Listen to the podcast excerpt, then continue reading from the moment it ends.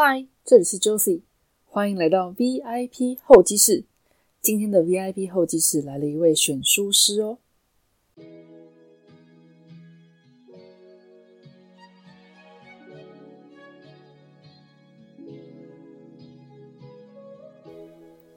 你听过选书师这个职业吗？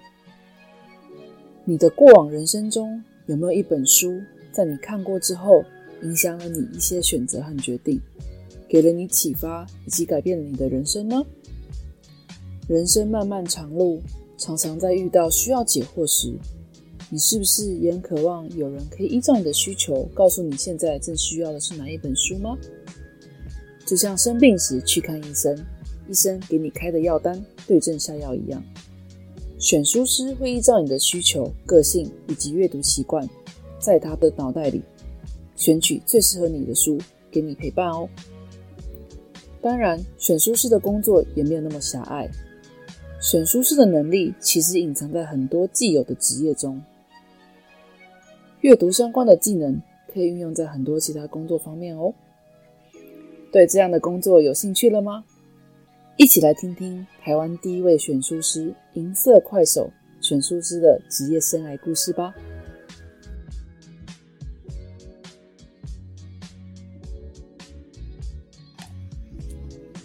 我们今天非常开心邀请到选书师银色快手银快，那先跟大家打个招呼吧。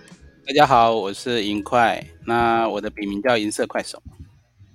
对我其实一开始，嗯，在网络上看到很多关于选书师的文章，诶，然后就慢慢的追踪到了银色快手银块，然后发现他的 IG 非常的有趣，他写的文章也非常的有趣，他本人的经历也非常的有趣，可以说是台湾第一位选书师。那对于选书师，我相信很多听众会觉得，嗯，这是到底是什么东西？那银块有没有，呃，可不可以跟大家介绍一下你的经历跟你现在做的工作呢？呃，好比说，大家都会有一些呃记忆深刻的阅读经验，比方说，是呃有一本书你看过之后，诶，可能影响了你的一些选择跟决定，所以你会觉得那本书启发了你，甚至是改变你人生的一本书，或者有有一本书在你年轻的时候，可能很很需要寻找方向，或呃心情很低潮的时候看到这本书，你。有很深的感触，但是呢，多年以后，你再拿起那本架上很久没看的书，重新翻的时候，你却发现没有了当时的感动。那这些跟阅读相关的经验，以及怎么样去找到一本适合自己的书，就是我们选书师的工作。那过去银快有做过怎么样的一个事情，来让你决定到说？你想要当选书师这样子的一个职业？呃，大概是二零一四还一五的耶诞节前夕，有一个决定性的呃事情，让我意识到好像可以专门为别人做选书这件事。就是我是我是开在桃园开书店，然后呃，因为有很多书想介绍给读者。但是不晓得用什么方式可以让他们感到惊喜，所以我就设计了福袋。嗯，就是这个，你如果跟我订购一批书，但是你可能不知道我会寄给你什么书，那这样的话就会有收到礼物包的感觉。所以我就上网问我的脸书朋友说，有没有人想买这个福袋？那你可以尝试看看，说不定。里面就会藏着你想看的书。那呃，刚开始比较少人来申请这个服务，他们都试试看，所以我价钱定的也不高。那随着收到的人一封信一封信，呃，告诉我他们的惊喜，那这我把这些文章贴出来，就是我们说的开箱文啊，就会引发更多的网友的注意跟好奇。所以呢。后来就越来越顺利，很多人跟我订购福袋，那我也会在他们申请的时候问他们几个问题，然后以此来判断我要选什么书给他们，而不是乱数的把我店里的书放进去。嗯，那这种带着随机但又很贴心的服务，我就做了四年。哦，所以主要来说是银快根据呃这位服务的对象了问了他几个问题，了解他的个性跟喜好，你就依照你的庞大的资料库里面，你可以挑出几本书，认认为他适合的书给他这样子一个服务是吗？是的，就是呃，也许他不知道自己会收到什么书，但我有。呃，蛮蛮自信，能够替他挑到适合他阅读的书，或者刚好解决他当下某个烦恼的书。我很好奇的是，要怎么样的一个培养的背景或是经历，才可以达到像所谓选书师有这样子哦，听一下呃对方的一些个性啊，或者喜好，就马上也可以选出几本可以解决他烦恼，或是现在适合他的书，这样子一个背景。应该来说，我在。阅读这方面，呃，过去以来累积的大量阅读数量蛮多的，然后我看过的书是不会忘掉的。那再讲我在做书店的这段时间，呃，我常常去，呃，可能要把书做资源回收的人家里面去看他们的书架，呃，这些书架是呃非常重要的，因为我知道这样的一个人跟我。讲话的这个人站在我面前的这个人，原来他看看这些书，那他跟阅读，然后阅读陪着他成长，或是伴随他度过各种呃阶段，那这样子的资讯很自然的输入到我脑袋里，所以我会把这个书架跟这个人去做连接。我起先不知道他会发生什么事，纯粹就是很喜欢偷看别人的书架，可是。到有一天，我发现我可以从这本书想象谁会读它，跟看到这个人会直觉想象一本超适合他的书。那我把这两者做了连接，加上福袋的服务出现之后，我就意识到啊，原来我能够透过这个资料库来帮别人选书。那除了针对一般消费者个别个别的这样子帮他选书之外，有没有别的服务比较针对像？别的书店啊，或是比较像是 B to B 的这种概念。呃，最常收到的委托就是咖啡馆。咖啡馆，台湾有很多个性咖啡馆，可是这些咖啡馆的老板可能放放的书都自己喜欢。是。那他们有时候是老板亲自跟我联络，有时候是店长或店员跟我联络，问我能不能替他们店里的客人选书。那这样的委托是最多的。那其他是有的，像呃商业空间，或者是饭店民宿，或者是新盖好的大楼需要一个图书室，他们会找我选书。那依据需求的不同，跟委托方的呃重点，那我会仔细思考他们可能需要什么书，然后也会做一个简单的口头上的调查。嗯。那通过这些资讯，去从书单里面找到能够，哎搭配，呃符合他们预算需求的书。就我所理解，嗯，选书师这个职业应该算是一个很新颖的职业。是的。那嗯，能够介绍一下这个的起源吗？就是在怎么样的一个时空背景下，一开始出现选书师这个职业的？呃，其实。选书师这个职业的能力，它藏在很多我们既有的职业当中，比方说编辑，比方说图书馆员，比方说版权经纪人啊，还有书店的图书采购，或者是专门推广阅读的老师们。那诶，对于选取什么让特定的读者或消费者去。阅读，它是选书师的基本能力。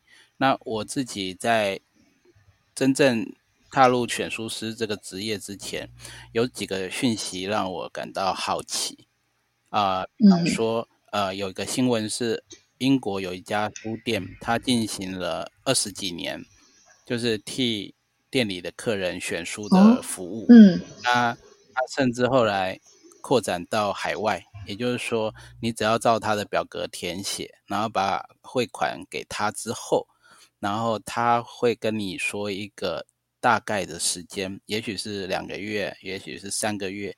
他很仔细的去从庞大的书目资料库里头去寻找这个客人可能需要的书，再把它包装好，然后寄到这个客人的府上。那因为这个服务，呃，所以这个小小的书店其实远近驰名。嗯，然后北海道也有一个书店做同样的事情，那个老板，呃，他有个服务已经进行了好多年了，叫做一万日元选书，相当于台币三千块左右。那因为他提出这个服务，他所在的那个乡下其实真正购买书的人并不多。那因为他在网络上公开了这个服务之后，他的订单排到半年以后，然后他会选的书全部都是新书。对，那这个服务让大家觉得好奇，不知道自己会收到什么书。那老板也有每年的限额，他不会让太多人来申请，是有限定名额的，这样子他才不会累过头。这样听起来，选书这是一个非常一对一个像是顾问这样的服务。那我想请问的是说，嗯，为什么？到近期，刚刚刚您有跟我们解释说，其实这隐藏在很多各种职业中的人都有这种潜能，可以当选书师。但是为什么选书师这个特定的职业到了近年来才开始浮现？那我的疑问是说，为什么近年来才慢慢发觉说选书师这个工作很重要？是因为日本有个灵魂人物叫做福允孝，是福是呃那个。篇幅的篇幅的幅，允是允许的允，孝是孝顺的孝。福允孝先生呢，他原本在一家大型的书店工作，那他自己很喜欢旅游，然后他到海外去一定会去逛书店，然后也会跟很多人交流。那当他在书店里工作的时候，他负责的职位很特别，因为他是一个脑袋很灵活的人。然后对什么事情都好奇，所以他的呃起初的工作其实除了选书之外，他要负责店内的陈列跟设计，也就是说视觉上你成品走进去会看到的这种特殊的陈列或者主题的策展，他很擅长这些。然后有一天他发现他的能力是替什么样的客户都可以满足他的需求，他就开始以公司的名义来接这种委托案。后来他觉得时机成熟了，他就离开这家大型书店，然后帮很多机构进行选书，并且成立了公司。那选书师是因为有一次节目采访他，节目说我我希望能够你为这个职业命名，然后他就把这个 book director 当做他的一个职业的名称。那这个职业在因为日本作家介绍到台湾来的书里头，就把它翻译成选书师。嗯，原来是这样子。这个契机让很多媒体去报道，加深了对选书师这个新兴行业的印象。那目前你的看法，你觉得选书师这个职业在台湾这个呃产业发展的一个前景，或者说现况，您觉得是一个怎么样的一个情况呢？它其实，在台湾更体现的是，我们在呃过去几年出现了一种小店，叫做选物店，就是我我替你选择，呃，比方说质感好或者具有美感设计的物品，那让这个来店参观的消费者。他可以觉得我我相信你的选择的眼光，所以我在你的店里面会很愿意去买下这些你推荐的商品。那多半这种选物店是伴随着跟美感或是设计相关的物品或者杂货。那这样子的概念跟过去的精品店又有点不同。精品店感觉就是奢侈品、高档货，那选物店是。店主有一个特殊的选取的标准，然后他为客人来设想，可能可以提升他生活质感的物品。那这样的选物店比较接近我脑中选书的概念，因为每一本书都是生活提案，所以透过选书，我们可以为自己的生活增添很多的可能性，比方说工作的转换、学习、情感上的。变化，或者个人的成长、梦想的实现，我们都可以透过书本的内容来去找到一条路径，然后帮助自己成为更好的人，或者过自己的理想的小日子。那我觉得选书师负有这样的责任，我们为读者推荐一本适合他当下心情阅读的书，解决他人生困扰的书。那这就是我们在做的事情。你刚刚提到说你是从二零一四年还一还是一五年开始这个福袋选书的服务，那到至今为止的话，这个服务还存在吗？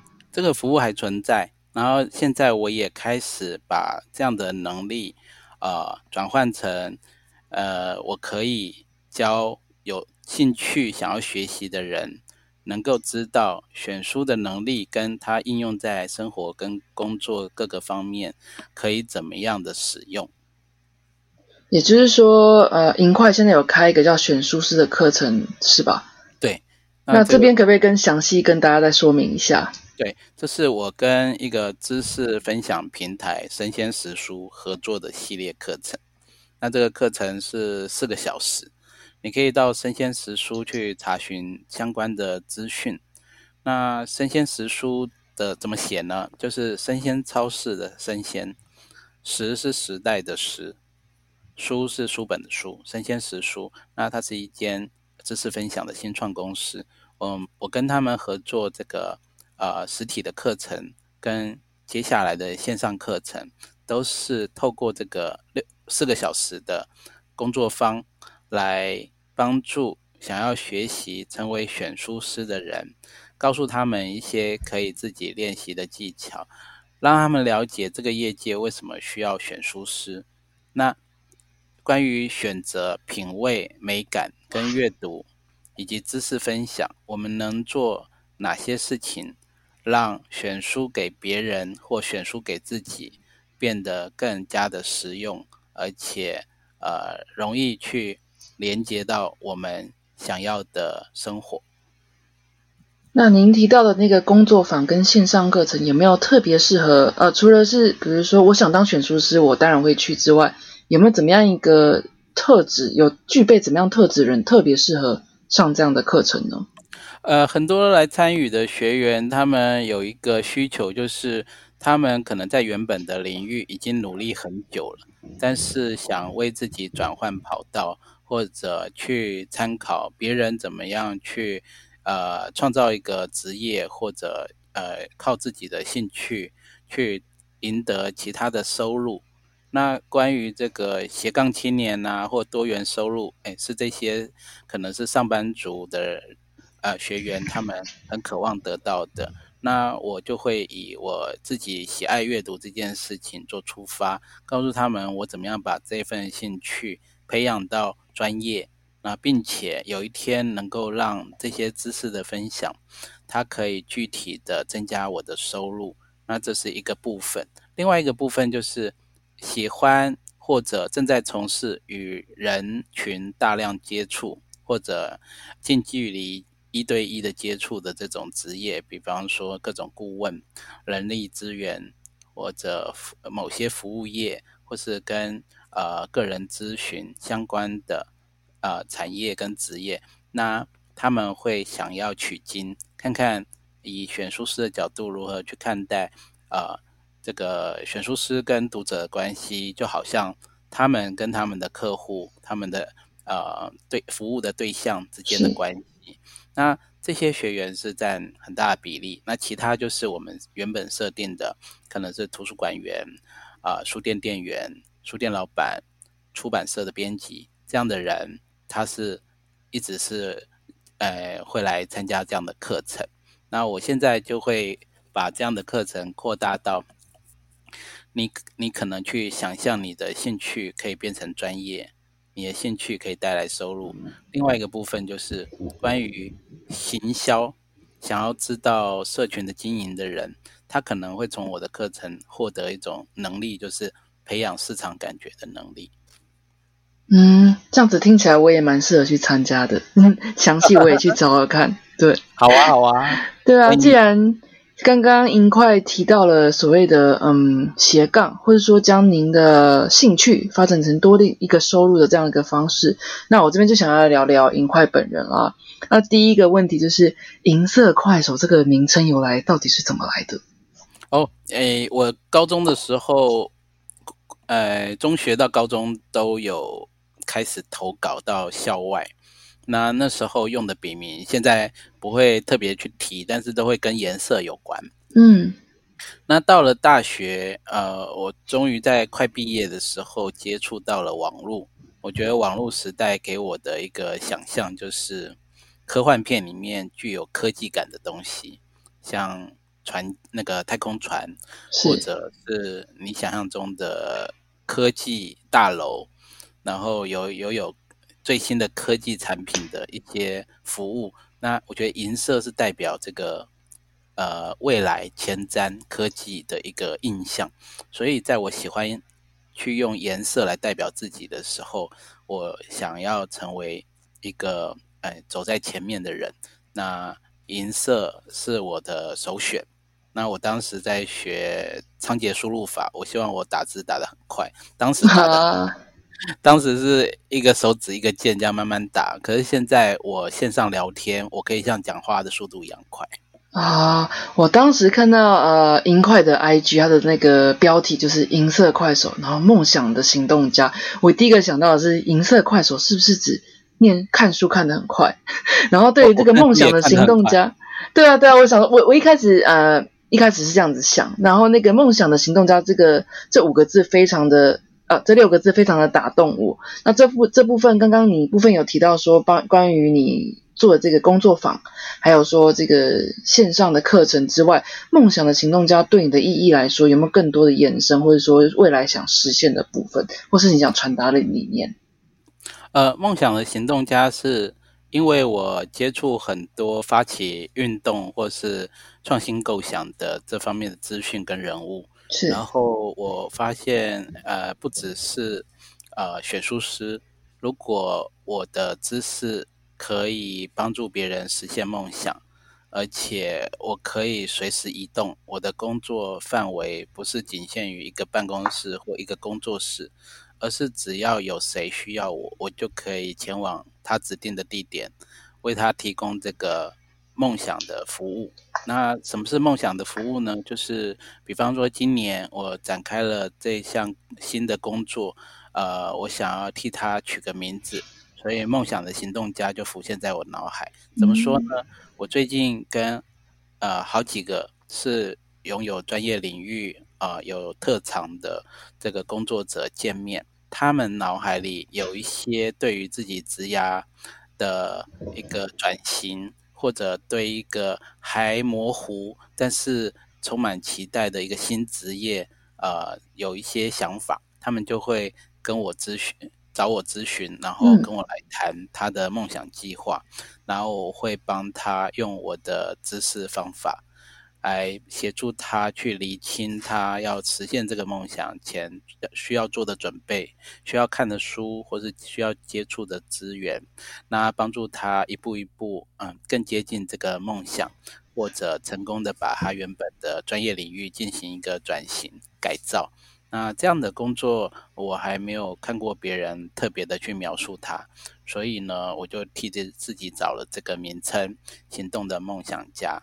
那实际上今年已经开始在做了，而且，呃，有越来越多机会跟各个领域的专业者，呃，见到面，那听取他们对这个社会、对时代的一个感受。那我相信这些经验会帮助以后更多的人，啊，用他们的行动，呃，真正为自己的职涯做一个转换。刚好今年全球又面临一个。呃，武汉肺炎的，是的，那很多人都很紧张，很多事物都受到阻碍。那在这个时间点，我相信乐观的想，它就正好是一个转换的时期。大家有很多时间可以停下来想一想，过去以来我是为什么而工作？那收入对我来说意义是什么？什么是我想要的生活？健康跟努力工作之间能不能得到平衡？我有没有更多的时间陪我的家人？我是不是做我自己喜欢的事？那我是不是在工作上累积了太多压力跟情绪？我要如何调试？那这些问题，我相信很多人都遇到了。所以，以选书师的这个能力，再去连接梦想跟行动，我就有了新的服务项目。那针对这个服务项目，我其实蛮好奇的，你有没有一个呃可以分享的案例？比如说，过去曾经接过怎么样一个呃烦恼的跟你的一个讨论，然后你给他大概跟我们可以分享一下，你给他一个怎么样一个方向，然后呃变成一个梦想的行动家这样子的一个故事。呃，好比说，这是一个上班族，那是他他其实是政府机关的公务员。但是他其实是呃遵遵循父母亲的期许去考公务员，但他自己并不是那么喜欢这份工作，因为没有挑战性，然后他也看不到自己喜欢的事能够有一个怎样的前景，所以呢，他毅然决然呃离开这个工作之后，他去学烘焙，他现在是甜点师傅。但是呢，他一直梦想能够开一间自己的店，但是呃，他很怕开店之后是不是很多资金跟时间都投入，会不会呃，如他父母所反对的，一定会失败，所以他来找我。那我跟他谈了很多关于真正开一间店需要需要注意的事，然后协助他克服他心中的恐惧，然后让他知道他在经营的这份事业其实是有前景的。只是他需要努力的部分，跟他需要克服的部分，我就一一的分析给他。然后三个多月后，他真的在他所在的城市开了这样的一个甜点工作坊。对，那有有时段性可以预约到店里来用餐，但是平日的话，他是接这个网络的订单。这是其中一个例子。对，其中一个例子。呃，听众可能很难想象说一个选书师。它可以慢慢扩张到成为成为一个你生活或者说你的梦想上面的一个顾问服务。那这点的话，实在是让我觉得，嗯，就 我可能会成为下一个就是你服务的对象。这是真的，这是真的。你邀请我来上这个 podcast 的节目的时候，我有很认真看你过去啊三年的经历。我觉得你是一个很有目标的人，而且。很勇于为自己创造一些挑战，那我相信在这个过程中，你有很多的故事，有机会我也想听。哦，这个完全没有问题。那我现在的话，呃，最近遇到的是这种现呃远距教学服务的专家，还有正在做课程训练的这个花艺师。就是教人家如何插花，如何来种植好看的植物，然后也有遇到服装设计师，也有遇到呃即将成为艺术收藏顾问的人，我觉得好有趣哦。这份工作啊，从选书师来到了行动梦想家，我接触更多有趣的人，跟听他们呃非常具有特色的故事，然后我的。协助就是帮助他们去找到自己未来的定位。那我们来聊点轻松的吧。我这边还蛮好奇的是说，银块你在选书师或是那个行动梦想家这边的过程中，有没有遇到什么有趣或是印象深刻的故事？甚至是觉得哇，这边比较辛苦的地方，那种比较有趣的小故事可以跟大家分享。呃，最常遇到的就是。呃，我其实会在见面，因为我都是一对一，是这样子的实际的会面哦。那少数时候是因为时间无法配合或特殊的因素，我是用线上。那呃，很多时候要考虑的是，呃，我会观察对方的肢体语言，让我知道对方想听的是真话。呃，真实的意见，还是他只是当下希望有人听他说话就好，有人可以安抚他的情绪就好，然后有人可以鼓励他就好。那其实这个部分是呃区别专业者跟非专业者的一个很明确的指标。我说的专业者是我提供别人这样的咨询，我够不够专业？但是呢，每个人的需求真的是不一样的。有些人他现阶段没有办法再受到挫败，他其实不太希望听到什么，就是呃，可能是会批判他弱点啊，然后呃给他建议，可是他做不到啊。那有时候我们需要觉察这个委托人他的心情状态，还有他对自己目前目标是否很清晰的掌握。那这个需要专业的判断。那可能陪伴人家说话，或者聆听别人的烦恼，这都不是太大的问题。最主要是聆听的本身也要有很敏锐的观察力，才能让委托人呃他申请这个时段啊回去，他觉得嗯物超所值，或者嗯他没有后悔，没有遗憾这样子。这个嗯，行动梦想家也好，或是选书师的这个课程，或是呃顾问的服务，基本上是嗯一次就可以了解到大概大概了解到一个框架吗？还是说这个是有一个疗程？疗程应该说一个几个这样子的一个顾问服务的往来？呃，首先第一个就是，如果他只是要解决现况跟提出一个建言。那单次的谈话服务，呃，我觉得他应该可以得到一个基本的框架跟概念，并且有一些简单的执行方法。但是如果他希望我陪伴他到他呃梦想的实现，或者是他的疑难杂症完全解决的话，我们就会分阶段来进行。这个部分的话，就会比较偏向 coaching，就是。美的这种教练式的引导，那 coaching 的部分，他会花费的时间比较长，费用也比较高。那我会针对对方的需求，提供给他不同的选择。那今年也呃刚好是 coaching 的个案越来越多了。那如果是纯粹的 consulting 的话，我觉得这种个人咨询、个人顾问的服务。单次其实，在两个小时之内也会谈到一个大概的程度。那既然谈到这个部分的话，也想要延伸询问一下尹快说工作对生活的看法。那在就目前为止，我听到当然是呃，你是提倡嗯所谓的斜杠啊，多重收入。那在你的人生观中或是哲学观中，你觉得工作跟生活是个有怎么样的一个想法吗？或者想传达的讯息？我觉得良好的工作观是你自己觉得快乐，然后也可以带给别人价值，让别人感到幸福，这就是我的信念。是，所以呢，工作跟生活到底怎么样去区分？我对我来说，工作里面有生活，生活里面也有工作。那他有时候。除了我去演讲或做工作坊，或是跟人一对一见面，其他我的工作也在生活里面，它是需要用很多的零碎时间来完成。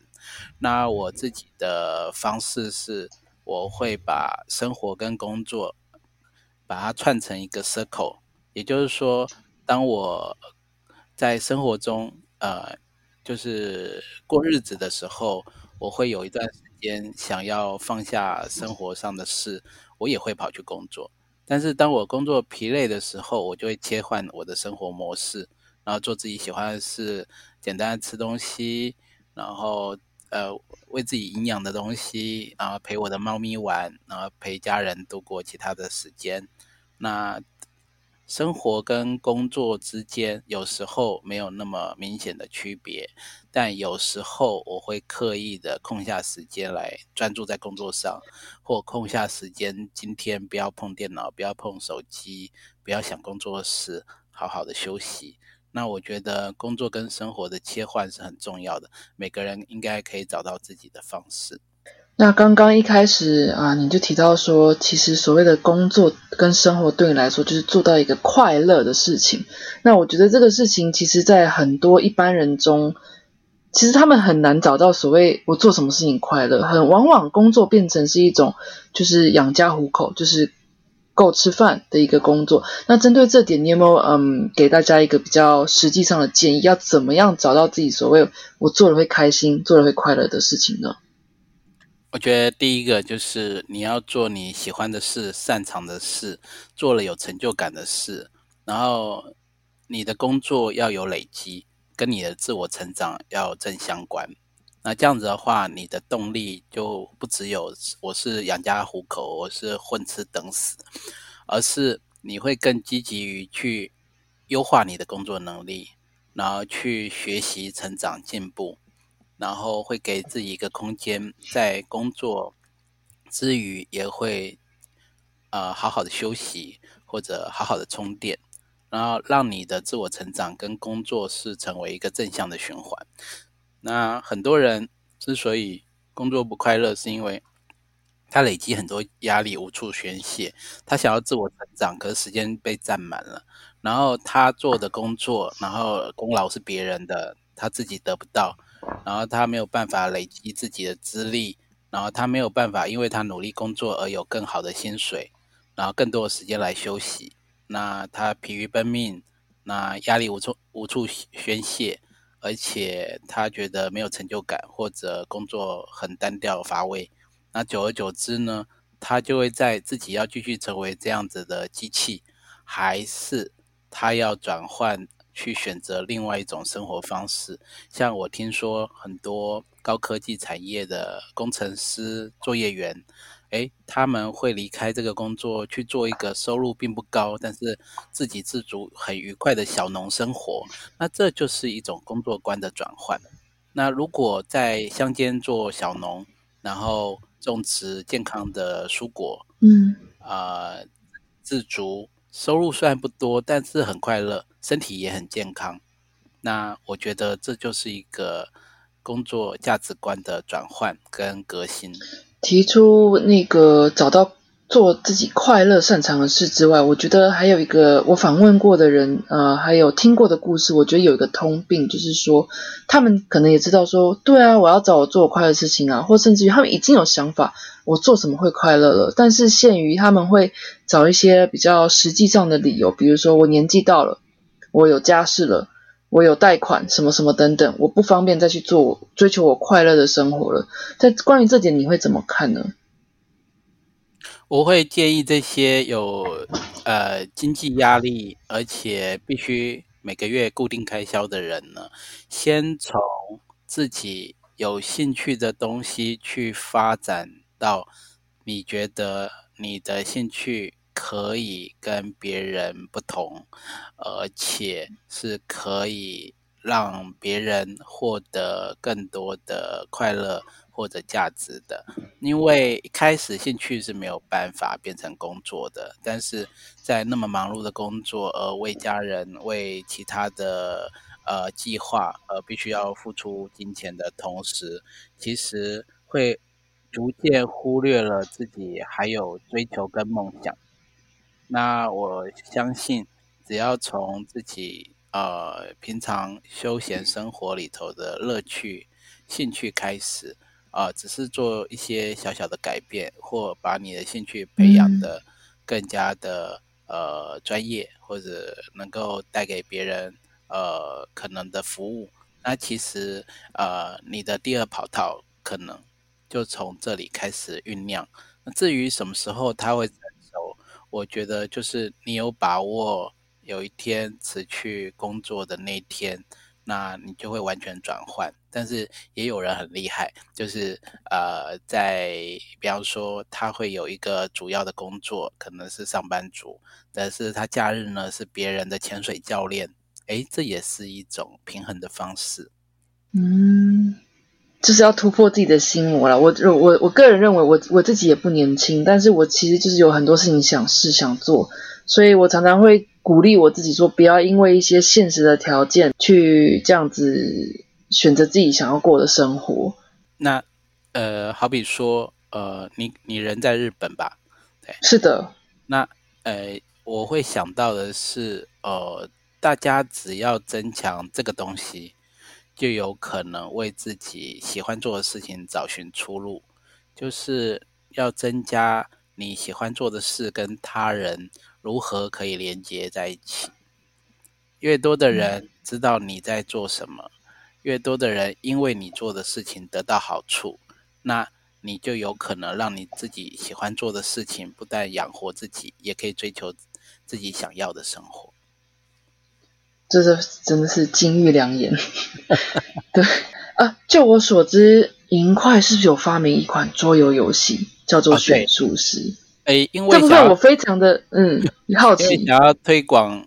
推广阅读，因为想要让别人知道一个书店老板、一个书店店员到底怎么样推荐书给客人，所以我的好朋友他们是桌游公司的呃创意人，那他们找我聊天的时候，我们在茶余饭后聊到有哪些主题可以做成桌游。哎，其中一个他们有兴趣就是我做选书师这件事情，好特别哦。那能不能用桌游来表现它？能不能用桌游让别人体验看看这样的一个阅读职人能够做到什么事情？所以我们就认真来研究，到底选书师是怎么样定义他？那他给予别人服务的时候，经过哪些过程？那如果要问客人的问题，要问哪些问题？然后我们就运用桌游的游戏规则来实现这个梦想，并且做成一款可贩售的桌游桌上游戏。所以这个桌游现在在哪里可以买得到呢？呃，在博客来或者一些呃网络平台可以找得到。那因为我们第一次。呃，发行了三千份，可是现在所剩的存货已经不多了。在去年受到很好的好评，那成品书店也跟我们洽谈合作，我们特别为成品设计了一款成品版的封面跟包装。哇哦！我这还是蛮想玩玩看的。你有机会回台湾的话，我可以教你玩。是我跟你说，我当初想要做这个 podcast，其实就是想要多跟台湾多点连接，所以选择做中文的一个 podcast 的频道。那其实刚刚我们也有讨论到什么快乐啊，做快乐的事情。我其实也是花了很多时间想说自己到底想做什么。其实我一直很喜欢做创作的东西。那创作的形式有很多种。我那时候就想到一个，就是诶，如果用我的声音。来访问一些目前在做的事情，他们做的事情，不管是职业或是兴趣，是在快乐这个定义上面，呃，做的事情的话，我觉得会给蛮多人一些参考意见吧。所以那个时候，嗯，选书师银块，您就是我一个就是想要访谈的对象，这样子。对，我也觉得很特别。那我在 IG 有这个机会遇到你，那我自己也好奇 Podcasting 到底要怎么做。然后我们刚刚因为有没没有办法进入聊天室？我有点紧张。对啊，在阴错阳差之间，突然间声音通了，我也觉得好开心跟好惊讶。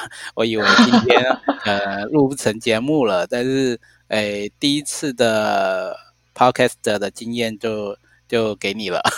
谢谢，真的很谢谢。对对对对，那呃基本上我面对声音访谈并不陌生。但是我自己是一个设备白痴，所以我常常会因为 哎这个声音出不来，哎对方你听到我的声音吗？这样子，然后会紧张。我其实也是因为决心要做这个 podcast，自己从很多技术性，当然受到很多人帮助了，问他们，他们都愿意告诉我。那也是从零开始摸。那其实做做 podcast 这件事情，除了就是说每一集每一集每一周有一集的产出这个成就感之外呢，其实也算是觉得。学习成长很多诶，认识的朋友很多人呐，还有说，比如说硬体方面，其实我也算是白痴，但是就是一步一步摸，也摸得出个大概这样子。我觉得我真的要克服这个心理的难关啊！面对各种人的疑难杂症，我都不会害怕。可是我今年要鼓起勇气做我自己的直播节目，所以我还在呃酝酿怎么样把。各个从灯光录音到后置剪接这些概念，能够好好的走上轨道。我身边有很多专业人士可以协助我，那我相信我今年应该可以做得到。哦，非常的期待。这样子，其实呃，我从一开始就已经是你粉丝，现在更是死心塌地了。对，所以就是尽量大家就是好不好？就是那个银块的 IG，到时候我会在结尾跟大家说明一下。那 follow 一下，你就会知道银块最近的一些嗯做的事情，或是有兴趣的话，可以跟他嗯安排这个各项的服务这样子。我想要在这里工商服务一下，就是我在脸书台湾有使用或者海外有使用脸书的朋友，可以去查一个我在一个月前设立的一个新的社团，这个社团互动性非常强，它叫做“设计你的每一天”。设计你的每一天，对，那这个社团里面的成员很多都是各行各业的专业人士，然后大家每天都会互相丢一些有趣的想法，我也会给他们任务跟作业，所以这是我经营社群、经营社团以来最成功的一次。那我也把这个服务就是提供给大家，它是不需要收费的。那欢迎你进来成为我们的社员，跟我们一起聊天，跟我们一起。分享你生活上的喜怒哀乐，分享你的梦想跟你想做的事，那很多人都可以协助你完成。非常的棒哎，这个除了自己嗯多了斜杠这个身份，多了很多多重收入之外，也不忘就是说将自己能力所及，能够帮助跟回馈给就是各个还在梦想路上的一些实践家这样子。我我我觉得，如果大家都可以透过行动去实现自己的梦想。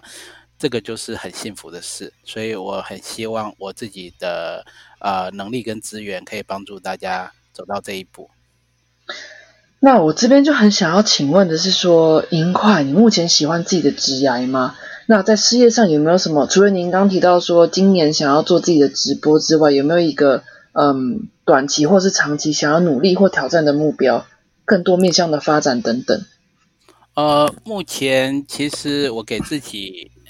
就是你定的一个下一个阶段的目标，就是呃专门帮别人创造职业跟服务内容的这种设计师，所以我会从行动的梦想家，会慢慢变成个人发展或梦想的设计师。我觉得设计师听起来挺酷的，就是其实我知道你目前的路线、你的实力、你的框架，我就可以替你设计未来的蓝图。哇，这个因为一个选书师三个关键字让我了解到了你，让我认识到了你。然后经过今天的访谈，我真的觉得甚是胜读十年书，真的是非常的非常的很很觉得很荣幸啊！真的很谢谢你愿意接受我的访谈。我是从书本中获得很多好处跟利益的人。我觉得我是一个很幸运的人，而且我希望把这些知识也能分享更多需要的人，所以我会持续在知识分享这个路上，呃，陪伴大家，然后找到自己喜欢做的事，呃，最重要的是要有收入。当然，当然，当然，这是一定的。那我最后一题想要问银快的是说，你觉得人生快乐的秘诀是什么？人生快乐秘诀就是给别人幸福。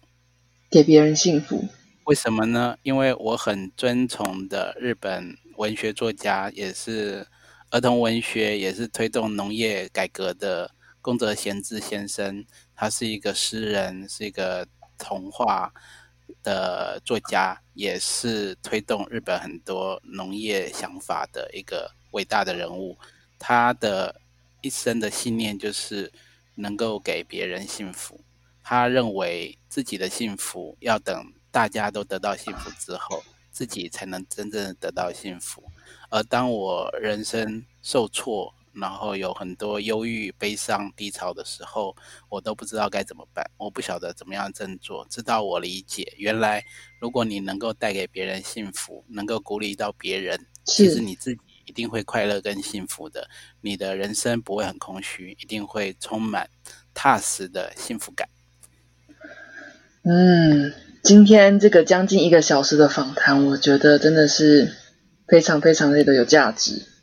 那我在这边也是非常的再次谢谢啊，英快给我这个机会访谈你，让更多人了解到选书师这个职业，甚至于从选书师这个职业发展到更多，比如说是梦想的行动家等等这样子很多无限可能性。那当然在有收入的前提下呢，也要就是嗯尽可能的。让自己做快乐的事情，还有把自己能够帮助人的这部分，呃，发扬出去。那最后最后这边想要问说，如果听了这个嗯音频之后，对于呃你能提供的服务，或是想跟你多做跟咨询的话，除了刚刚那个嗯 Facebook 的社团之外，有没有什么地方可以联络得到你？这边跟大家做宣传。嗯，我在脸书上有个人银色快手四个字的粉丝专业，那你可以在这里找到我。那如果你有任何想要申请我的谈话服务，那你可以写讯息到我的私讯里头，那我都会一一答复。好的，那详细资讯我会再把嗯这些可以找到银块的地方把它统整在一起，呃，给各位听众朋友。那我们今天的访谈就到今这边结束，再次谢谢银块，谢谢，谢谢 Josephine，然后很高兴参加你的节目，我也是，荣幸是我的。那我们下次见喽，拜拜，拜拜。